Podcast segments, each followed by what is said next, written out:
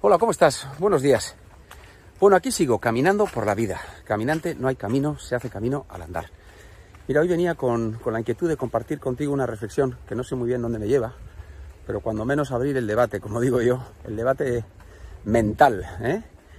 de, de la autenticidad y la autenticidad en las personas y, la propia voz, la, la, voz y la forma que tenemos de expresarnos, de comunicarnos.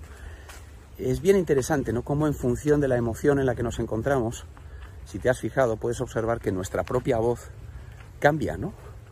El, timbre de voz es distinto, es como que cantáramos de, de, diferentes maneras en función de cómo nos encontramos, ¿no? En qué emoción, qué emoción nos embarga. Y es bien interesante, ¿no? Porque cuando uno se observa durante un tiempo prolongado eh, y escucha su propia voz, seguramente puede entender mucho de lo que le está pasando, le está sucediendo. Puedes fijarte que hay personas que han experimentado un crecimiento importante a lo largo de su vida, mmm, no sé por las razones que sean, ¿no? Pues porque bien han crecido de una forma natural, eh, bueno, siempre creo que el crecimiento es de una forma natural, ¿no? Pero no necesariamente hayan hecho terapia o, o hayan hecho, talleres de crecimiento, simplemente han crecido en su vida.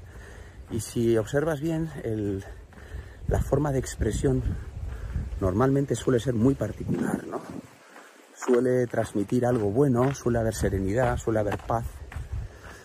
Suele, suele dar la sensación de que mm, está muy bien acomodada a esa particular forma de ser de la persona.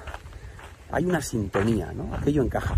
Cuando, yo creo que cuando hay inautenticidades, cuando, cuando hay trabajo por hacer, cuando hay mucho enmascaramiento, la propia voz y la forma de hablar aparece bien distorsionada, bien, distorsionada, ¿no?